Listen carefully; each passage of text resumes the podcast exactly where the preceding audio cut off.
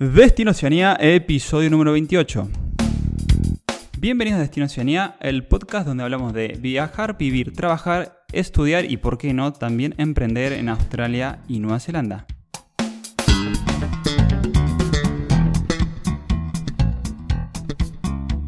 Bienvenidos a un nuevo episodio que vamos a estar charlando sobre el, es, diríamos, viajar, viajar con tu compañero o con tu compañera.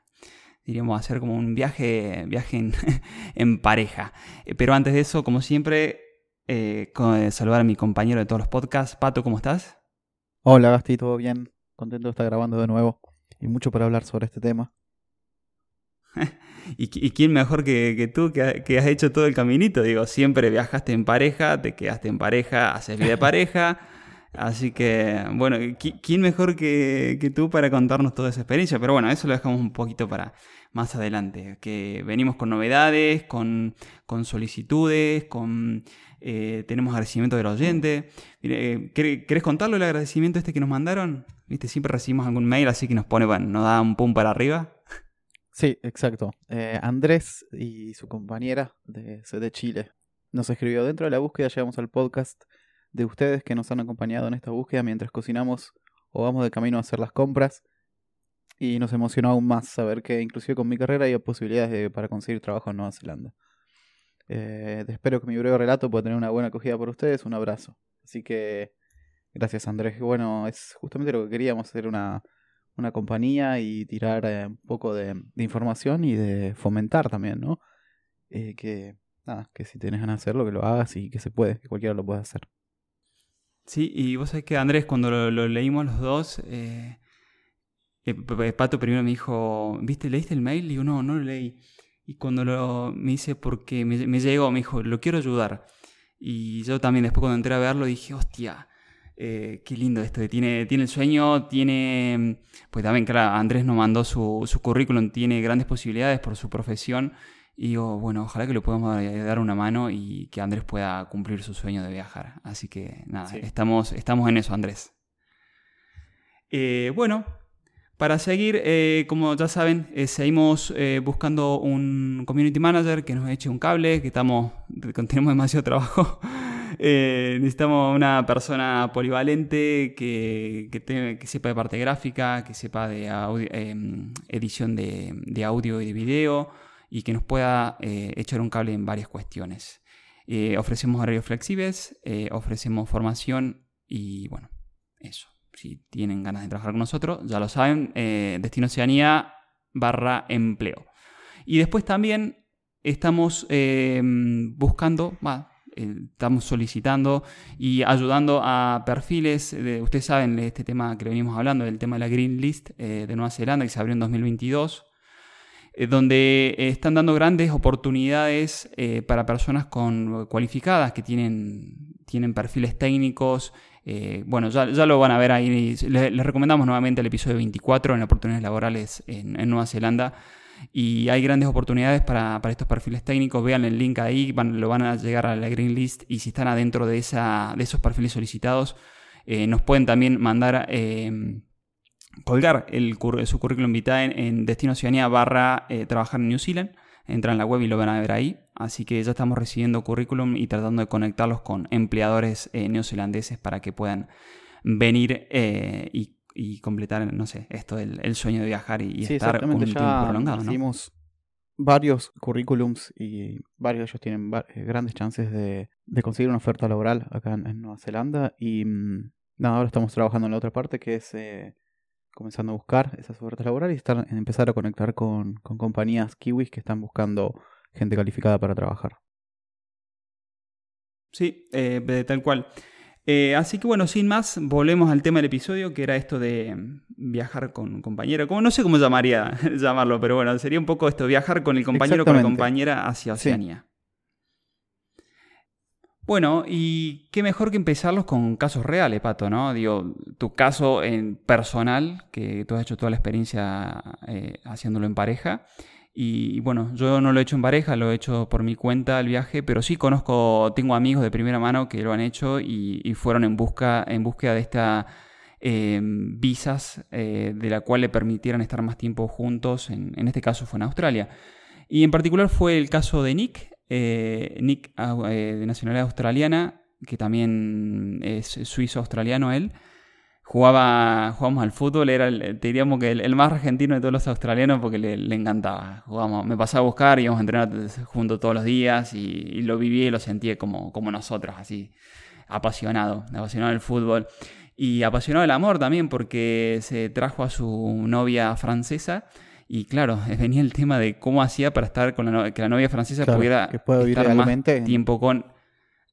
Exacto.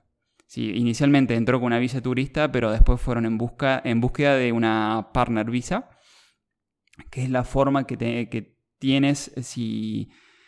Eh, en este caso, porque Nick era australiano, él, él, podía ofrecer una partner, pero bueno, después vamos a analizar casos como el tuyo, que por ejemplo tú no, en el momento que lo hiciste no tenías, eh, y fuiste por otro camino. Pero bueno, para que sepan, Nick, en este caso australiano, eh, le fue en búsqueda de una partner visa para su compañera que era francesa, que es francesa, y, bueno, lo, lograron, se, logró la extensión de la visa a través de una visa de, partner.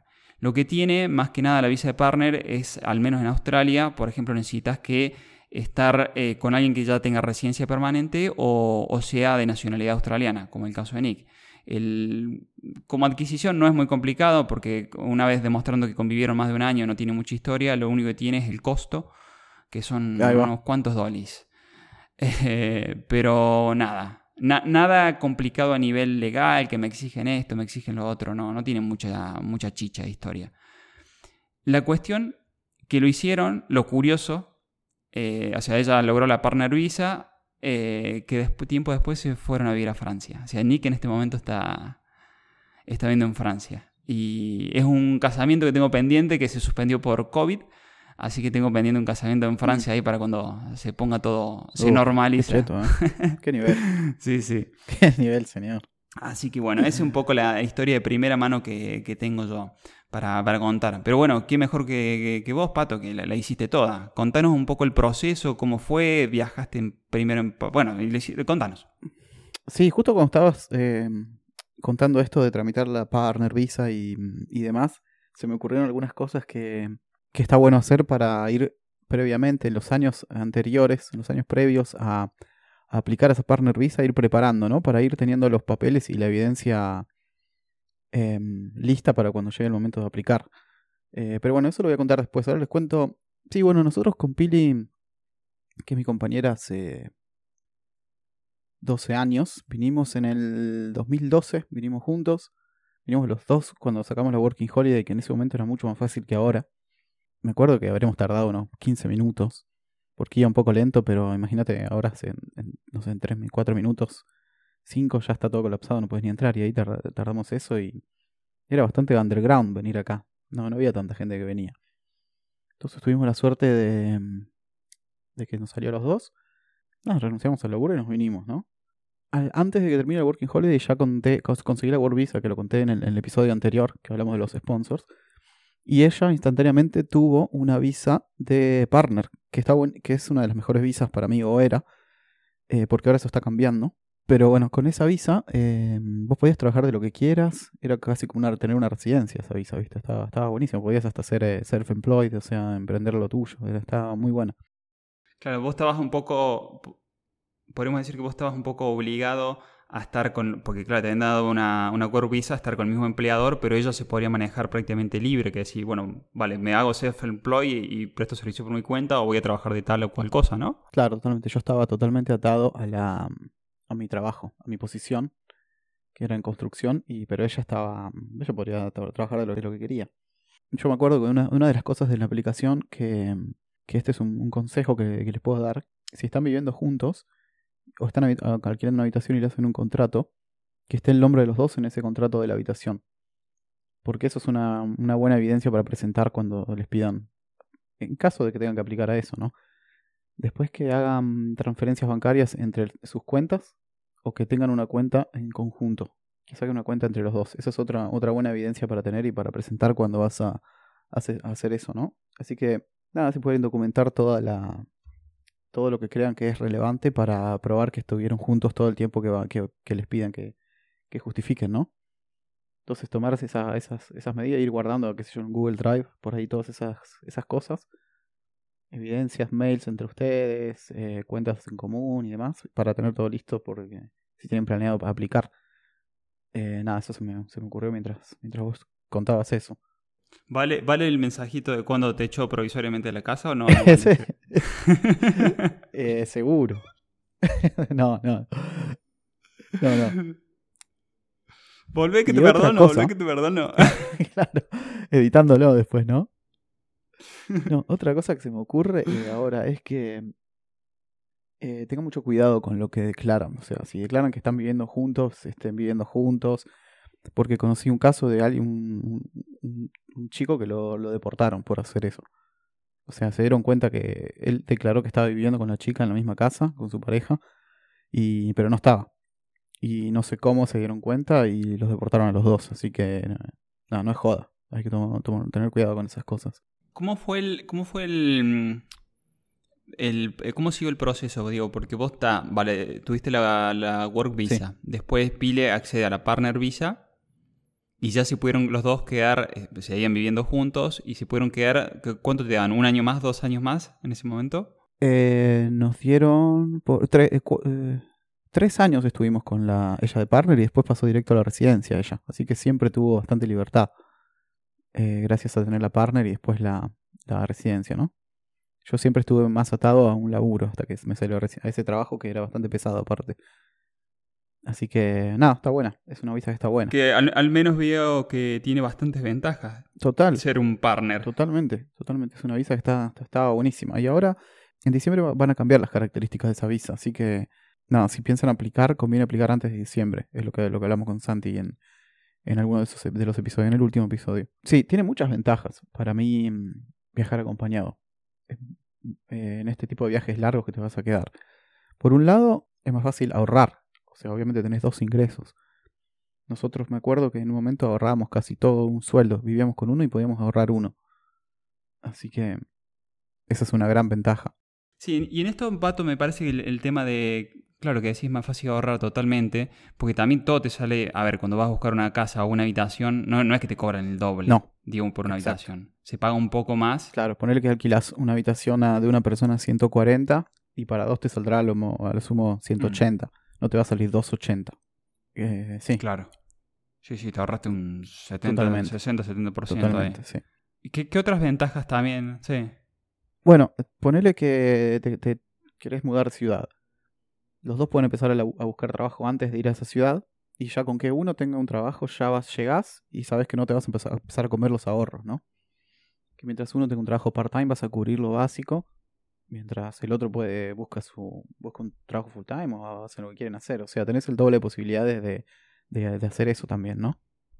De llegar y tener una opción de un ingreso, aunque sea mínimo, pero para que no empezar a tocar los ahorros. Sí, sí, para no andar tan ahí como desesperado, decir, uff, necesito trabajar ya. Si uno, Exacto. uno hace el aguante, diríamos, y consigue trabajo, el otro, bueno, lo puede ir buscando con un poco de tranquilidad, ¿no? Exacto, y eso de hacer el aguante es- se aplica a un montón de cosas. Por ejemplo, em, en ese caso de aplicar a visas, yo, yo, yo apliqué, pero también ella podría haber aplicado a una work visa y ponerme a mí como partner. Otra vez, el doble de, de posibilidades de, sacar una, ventaja. Cuando nosotros aplicamos a la residencia, eh, aplicás conjunto, ¿no? Obviamente, y los puntos se suman. Entonces, ponele, Pila que tiene dos títulos, eso sumaba muchos puntos más los míos por haber trabajado en un área por, cierta, por cierta cantidad de tiempo y en cierta ciudad. Todo eso, viste, ayuda un montón. Que, Eso es súper interesante, loco. totalmente. Porque ya no depende solamente de, de uno solo, sino que el otro como que pecha a la hora de, de esta, sobre todo cuando vas a buscar a este tipo de cosas, ¿no? Como una residencia, que tenés que sumar un montón de puntos en varios aspectos para, eh, Claro, para que te la den. Así que, que es un golazo. eso. exactamente. Sí, vos sabés que yo lo que noté, porque también pasé en Australia, eh, generalmente el primer paso para ahí es el más complicado a, a nivel legal, pero después eh, si vas a buscar eh, establecerte, eh, te la ponen un poco más simple, en el sentido que ellos de última buscan que se queden con, con la familia. Sí, también creo que... Eso es lo que yo noté en Australia. Sí, también empezás a generarte un, una reputación en el país, en cierta manera. Cuanto más tiempo estás, y ven que no, no tenés ninguna ofensa, no tenés multa, no tenés, tenés deudas que no pagaste, tenés un buen credit score, todo eso te va armando un perfil y ellos saben todo. ¿Entendés? Entonces, cada, cuanto más tiempo estás sin mandarte ninguna, digamos, tenés una mejor imagen y si te van a ir viendo más cosas. Lo difícil es pasar ese primer filtro que en el, en el cual solo la única eh, impresión que tienen de vos es la que tienen por referencias o por los papeles que vos presentaste. Pero si vos ya estás tres años acá, ya saben, o sea, ya te conocen un poco más en cierta manera, ¿no? Tiene más registro de lo que haces, de lo que no haces. Entonces es romper esa primera barrera y una vez que estás acá ya, eh, ya cambia. ya es todo un poco más fácil. Mientras no te mandes ninguna, eh, deberías tener oportunidades de, de, prolongar tu estadía. Sí, eh, porque es verdad lo que decís. Creo que una de las cosas que más les molesta a ellos es que eh, es como que te mande la parte, ¿no? Como que estés involucrado en cosas que a ellos eh, les molesta mucho. Ni, hablar, ni hablemos del tema delictivo, ¿no? Pero no sé, consumo de drogas, venta, sí, eh, hechos de violencia, sí, sí, lo que sea. Pasa instantáneamente de ser, uh, bueno, qué bueno inmigrante viene a, a trabajar, a hacer, no, mira, este inmigrante que viene a, traer todas esas prácticas ilegales, ¿viste? Sí. Eh, cuando vos llegaste, Pato, eh, ¿fueron directamente a alquilar una, habitación o te metiste directo a una casa? ¿Cómo fue eso? No, casa alquilamos mucho más adelante y porque conseguimos una ganga. Es bastante caro alquilar casa, o sea, yo te diría que en ciudades como Oakland y Wellington te va a comer casi, no sé, un sueldo promedio, o el 70% de un sueldo se te va a ir solamente en el alquiler de la casa si quieres algo solo. es bastante, bastante caro. Igualmente podés, nosotros conseguimos una casa así medio bastante derruida, que ahora alquila un amigo nuestro, eh, muy barata, que salía más o menos como una habitación. Pero fue después de unos cuatro años de que estábamos acá. Siempre alquilamos una habitación eh, en una casa grande, ¿viste? Una habitación, compartiendo una casa compartida en flats. Eh, claro, siempre compartiendo con otra gente hasta que, bueno, pudieron encontrar una, un hueco ahí y fueron a por su propio... Sí, sí, que fue un milagro, ¿viste? Fue un, un cisne negro que encontramos ahí. Igualmente, aparte de todo esto, una, yo creo que una de las cosas más importantes de, de viajar acompañado es eh, la parte emocional. Porque hay momentos que la pasas mal. O sea, no es todo color de rosa, como hablamos en aquel en algún episodio. Eh, hay momentos que extrañas, que te perdes cosas, que pasan cosas y bueno, estás, estás lejos. Y no sé, a nosotros nos, nos reayudó a los dos estar juntos porque nada, tenés a alguien que te hace el aguante y está ahí con vos. Por ejemplo, en una vez, yo yendo, yendo al trabajo en la bicicleta me caí y me rompí el brazo. No, me tuvieron que, que operar, todo. Fue bastante, bastante fuerte. Y, y Pila, eh, nada, estuvo a los tres días trabajando, estaba trabajando en un bar, se rompió un vaso y se cortó toda la mano. Así que, nada, estábamos los dos ahí inutilizados en casa. Y, nada, fue duro, pero por lo menos estábamos juntos, ¿viste? Sí. Y nada, algo que, me, que ahora que me, que me acuerdo es lo que me, me sorprendió, es toda la estructura que tienen de, del seguro público. Vos, eh, de, tu sueldo, eh, se descuenta un poco para pagar un seguro de salud público. Eh, te lo descuentan todas las semanas de tu sueldo, ¿no? Y nada, cubre esos accidentes. Accidentes en la calle o accidentes en el trabajo. Yo me, me, caí yendo al trabajo. Entonces me, me acuerdo que nada, me operaron instantáneamente. No pagué nada y me pagaron el 80% del sueldo por, creo que como por dos meses y medio. Me pagaron la cirugía, estuve internado dos días. Eh, y después te cubría todos los medicamentos. Nos mandaron una persona que nos venía a cocinar a casa. Una señora porque estábamos los dos con las manos mal. Y venía una señora y nos cocinaba la comida. Nos pagaban los taxis para ir al súper. Y después te pagaban toda la recuperación. Así que ese es el seguro público, sí. No, no, claro, mira, encima con lesiones, o sea, graban en el sentido que, que no se podían, estaban prácticamente inmovilizados, ¿no? Que no, muy limitados en lo que podían hacer. Sí, entre los dos hacíamos uno. Voy a poner yo uno atrás del otro y, mover uno, uno a cada mano.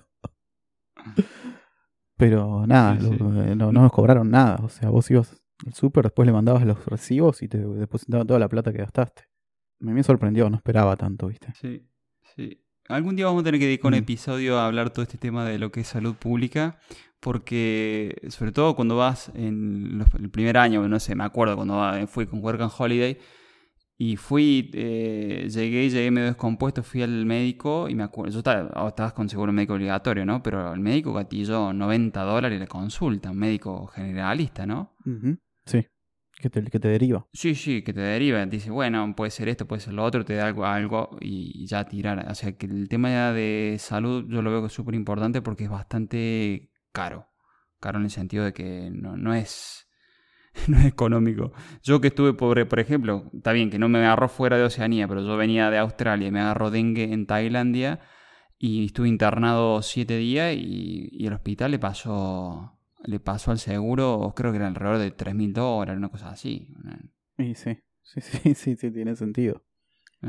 Sí, bueno, sí, yo no, conozco un caso de, de una persona que vino, eh, había tenido caso de cáncer antes, se había curado, y vino acá y empezó a sentir los ganglios inflamados, viste algunas cosas como que podía ser un indicio de que estaba volviendo. Y se hizo un estudio acá, creo que es una biopsia, y le dio que tenía un 90% de, de posibilidades de que sea. Y después había otro estudio que tenía que hacerse, y acá era tan caro que se tuvo que ir a Argentina. Se tuvo, o sea, creo que salía algo 30 mil dólares. Porque él tenía seguro, pero como era preexistente, eso no se lo cubría. Eh, nada, y se tuvo que volver. Y cuando volvió a Argentina se fue a los, los estudios y no tenía. Y nada, ya se, se quedó allá, ¿viste? Pero nada, es como vos decís, es caro. O sea, si haces un estudio te sale eso, imagínate. El dentista también es carísimo. Sí, sí, sí, todo un tema. Pato, y ya pasando un poco, eh, vos tu- estuviste haciendo un punteo ahí bastante exhaustivo de las ventajas, pasando a, la- a las desventajas de, Sí. de ir en pareja, ¿cuáles considerás vos que tuviste en pareja? Eh, yo te diría, mm, por un lado, que perdés flexibilidad, ¿no? Tenés que, que, con- como que consultar cada, cada decisión grande que vas a tomar. No puedes tomar la decisión por solamente por tu cuenta. Y esa puede ser una, que también en cierta manera puede ser una ventaja también, porque dos, dos cerebros piensan mejor que uno, ¿no? Sí, Después capaz que mm, ponerle que estás de novio, pero no vivís con la persona. Y si venís acá, no puedes alquilarte dos habitaciones. O sea, es casi seguro que te vas a mudar y vas a, a terminar conviviendo. Y en cierta manera es como lo vas a- estás siendo forzado, porque nada, bueno, si estabas cómodo, tenías tu tiempo para vos y todo eso, para estar solo sola, ahora no lo vas a tener más. Eh, porque siempre, porque estás conviviendo con alguien en una habitación encima. Muy, muy probablemente. Así que eso perdés un poco de tu privacidad o de tu intimidad. Y es algo capaz que es algo que no tenías planeado. Capaz que ni, no, sé, ni lo pensaste tanto antes de emprender el viaje. Y dices, ah, sí, voy a tener que convivir en una habitación. sí. Sí, sí, que es verdad. Decir, bueno, a ver, eh, por ahí son pareja en su lugar de origen. Claro. Decir, bueno, che, nos vamos a hacer un viaje juntos y, y te mandas a convivir que Y sí, aparte, convivir en unas vacaciones no es convivir en la vida cotidiana. Eh, totalmente distinto. no, no, no, para nada. No, y miró para otro. Sí, sí, sí. Tu reacción fue. Totalmente. Joder, me, me hace acordar de cada cosa. digo. sí, sí, sí. Otra cosa que a veces, viste, cuando estás en pareja, eh, conoces menos gente porque es como que tenés tu pequeño mundo y te quedas en tu casa, lo que sea, entonces como que no te no salís a relacionarte tanto a veces. Va, no sé, eso es per- un caso personal, ¿no? Sí, eh, vos sabés que el mismo, ese mismo que apuntás, me lo, me lo dijo ayer eh, Gabriel. Gabriel es un colega también, otro profe yoga como yo. Eh, ayer nos juntamos y me dijo, me dijo lo Ujú. mismo. Me dice, me hubiese gustado haber ido a Nueva Zelanda, pero solo. Me dice, porque quiero vivir esa experiencia. Él fue, hizo un viaje de un año eh, y fue con su ahora ex compañera. Eh, y me, me preguntó y me dice, vos que viajaste mucho solo, ¿qué me, que me dice, ¿qué me Sí. aconsejaba? Bueno, estuvimos charlando un poco eso de los pros y los contras de, de viajar con o sin. Y él me dijo, me, me dice, me gustaría volver, pero eh, sin pareja para Claro. experimentar esto que decís vos, de decir, bueno, a ver, tener la oportunidad de conocer más gente que por ahí yendo en pareja no se da tanto. Em, Eh, dos cositas nada más. Que es más caro volver a. También que ganás el doble, pero también tenés que gastar el doble cada vez que, que- que querés viajar a, tu país de origen, a ver a tu, a tu familia, a tus amigos. Tenés que, nada, calcular que te va a salir el, el doble, ¿no? Dos pasajes, no uno. Otra cosa que también puede ser si te aislas mucho, es que perdés la oportunidad de, practicar el idioma. Porque pasás más tiempo hablando tu idioma, quizás que, que el idioma del país. Eh, aunque trabajes eh, con, hablando en inglés y todo, también es- son un montón de horas que no vas a practicar el idioma, vas a estar hablando en, en tu idioma. A menos que seas tan disciplinado y manija de, aprender que hablen en, inglés eh, entre ustedes, pero no sé, medio raro. ¿Quién hace eso? No, olvídate. Es como decir, tal cual, como decís vos, nadie. Inclusive yo he visto que muchos, por ejemplo, eh, muchos argentinos, me acuerdo, se juntaban. Eh, es como que vivían de alguna manera un poco en comunidad. Vivían en los mismos barrios de Sydney y se juntaban entre ellos y hablaban siempre en, argentino, en español. Y no, no sé bien en, dónde trabajaban, pero bueno, eh, yo tuve otra experiencia en el sentido que, claro, me fui a un pueblo en las montañas que no había casi extranjeros y me fui a vivir con una mujer australiana, trabajaba con australiano, jugaba al fútbol con australiano, estaba obligado al tema del idioma. Entonces, como que sí, mi, mi... Sí, no, olvídate, evolucionó de una manera mi, eh, mi lengua inglesa. Lo mismo me pasó en Italia, cuando estuve en, tres meses ya, sabía hablar italiano, pero porque estaba un poco obligado y, y, también porque, bueno, tenía, tenía ganas, intenciones, pero sí, sí, es verdad. Es verdad, si te juntas con... Sí, es algo que no, capaz que no, no, lo pensás, pero es, sí, es así. Hmm. Porque si pones a sumar todas las horas que podrías estar hablando en inglés y no estás, son un montón. Que no practicas en el idioma. Eh, o sea, no digo que, che, me, voy a, te voy a dejar porque me quiero, quiero practicar más el idioma, pero de nada, es algo que inevitablemente pasa. Sí. Bueno, Pato, ¿te nos quedó algo en el tintero ahí? Sí, nos queda siempre, eh, nos olvidamos recordar antes mm. que, nos, que nos sigan en Instagram o en cualquier red social, que nos pongan cinco estrellas, que nos sirve un montón. Así que nada, hoy lo dije un poquito antes del final total del episodio. sí, sí, hay las cinco estrellas para Spotify y, iTunes o um, iBox, que en, eso pesan bastante y nos dan más eh, visibilidad, diríamos, y alcance, así que simplemente con eso ya nos están ayudando. Y bueno, nada, decirles que mm, cualquier cosa nos, se pueden comunicar a contacto arroba Y nada, gracias por estar del otro lado, gracias por los mensajitos que recibimos siempre y será hasta el próximo episodio. Adiós.